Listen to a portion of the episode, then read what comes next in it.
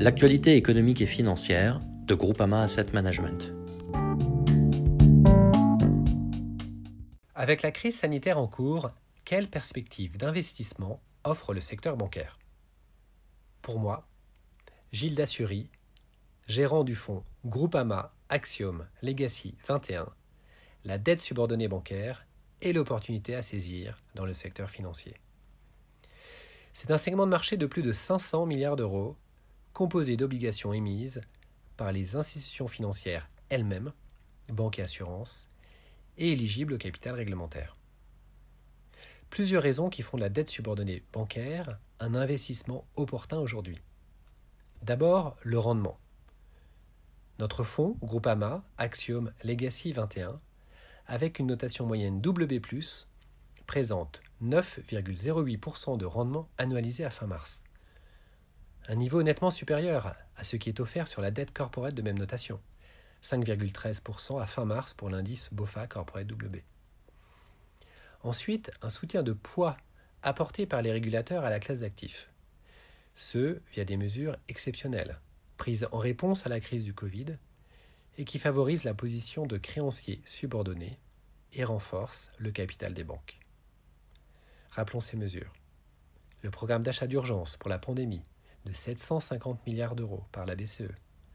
La reconduction des financements à long terme ou TLTRO. Et enfin, des assouplissements des exigences en capital. Ajoutons un risque de non-paiement des coupons très faible, car les versements ne font l'objet d'aucune mesure restrictive, contrairement aux dividendes sur les actions bancaires. Enfin, les solides fondamentaux des banques. Jamais les banques n'ont été aussi bien capitalisées. Depuis plus de dix ans, les autorités n'ont eu de cesse d'insister sur le renforcement du capital, et ce par tous les moyens. La pondération des actifs, encadrement des modèles internes, mise en place de minima ou flore, la capacité d'absorption des pertes du bilan, le nombre et le montant des coussins en capital, contracycliques, systémiques, ad hoc, dit pilier 2, et les stress tests conduits par les superviseurs sur une fréquence quasi annuelle.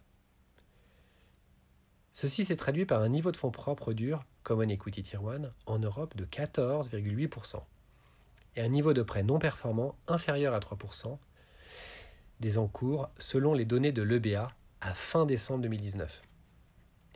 Dans ce contexte, les opportunités ne manquent pas. Le fonds est entré dans la correction fin février avec 17% de liquidité et nous les avons pleinement déployés au cours des dernières semaines, ce qui a permis aussi d'absorber les nouvelles souscriptions.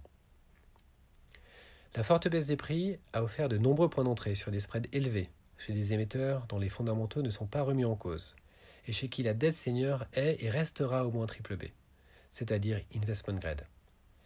À titre d'exemple, un tier 1 de SEB, banque commerciale en Suède, acheté le 18 mars, dont le call a été annoncé le soir même, un Legacy Tier 1 de Lloyds en GBP, rablable au pair dès 2022, offrant un coupon parmi les plus élevés du secteur que nous avons pu trouver sur des rendements de presque 11% et qui a fait ensuite l'objet d'une offre de rachat.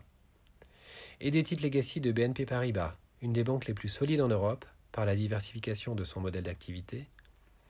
Titres qui seront disqualifiés en 2022, achetés en dessous du pair sur des rendements de plus de 7% et qui peuvent être appelés dès cette année. Dans ce contexte, on peut se demander si la thématique legacy subsiste. Est-ce que les titres de capital, aussi inefficaces soient-ils, seront bien rachetés à terme par les émetteurs Il se trouve que la transition introduite par la réglementation BAL 3 n'est pas remise en cause. Les titres anciens, dits legacy, absorbent mal les pertes et ont, dans la crise actuelle, encore moins vocation à rester sur les bilans. Les régulateurs maintiennent le calendrier de disqualification de ces titres. 2021 pour les banques et 2025 pour les assureurs. Il est important de noter que, malgré la forte volatilité des marchés, causée par la crise sanitaire, les émetteurs continuent de racheter leurs titres, ce avec l'aval des régulateurs. SEB et Lloyds, on l'a mentionné, ont annoncé le rachat de leurs titres Tier 1. Crédit Agricole a suivi le 2 avril avec une offre de rachat sur deux obligations Legacy Tier 1.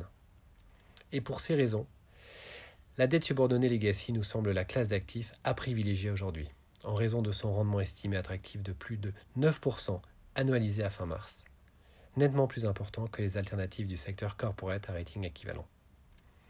Ce rendement, Dans le contexte des mesures annoncées pour protéger les banques dans le rôle que les autorités leur confient pour la sortie de cette crise, représente selon nous une opportunité exceptionnelle d'investissement sur cette thématique.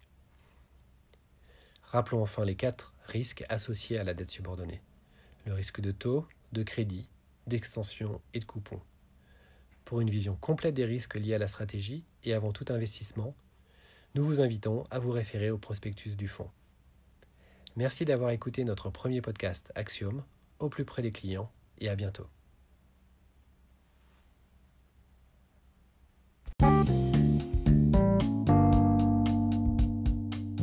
Cet enregistrement est réalisé par Groupama AM et est fourni à titre d'information uniquement. Tout investisseur doit prendre connaissance avant tout investissement du prospectus de l'OPC ou du DC, document d'information clé de l'investisseur. Ces documents peuvent être obtenus gratuitement sur simple demande auprès de Groupama AM ou sur www.groupama-am.com. Les performances passées ne sont pas un indicateur fiable des performances futures.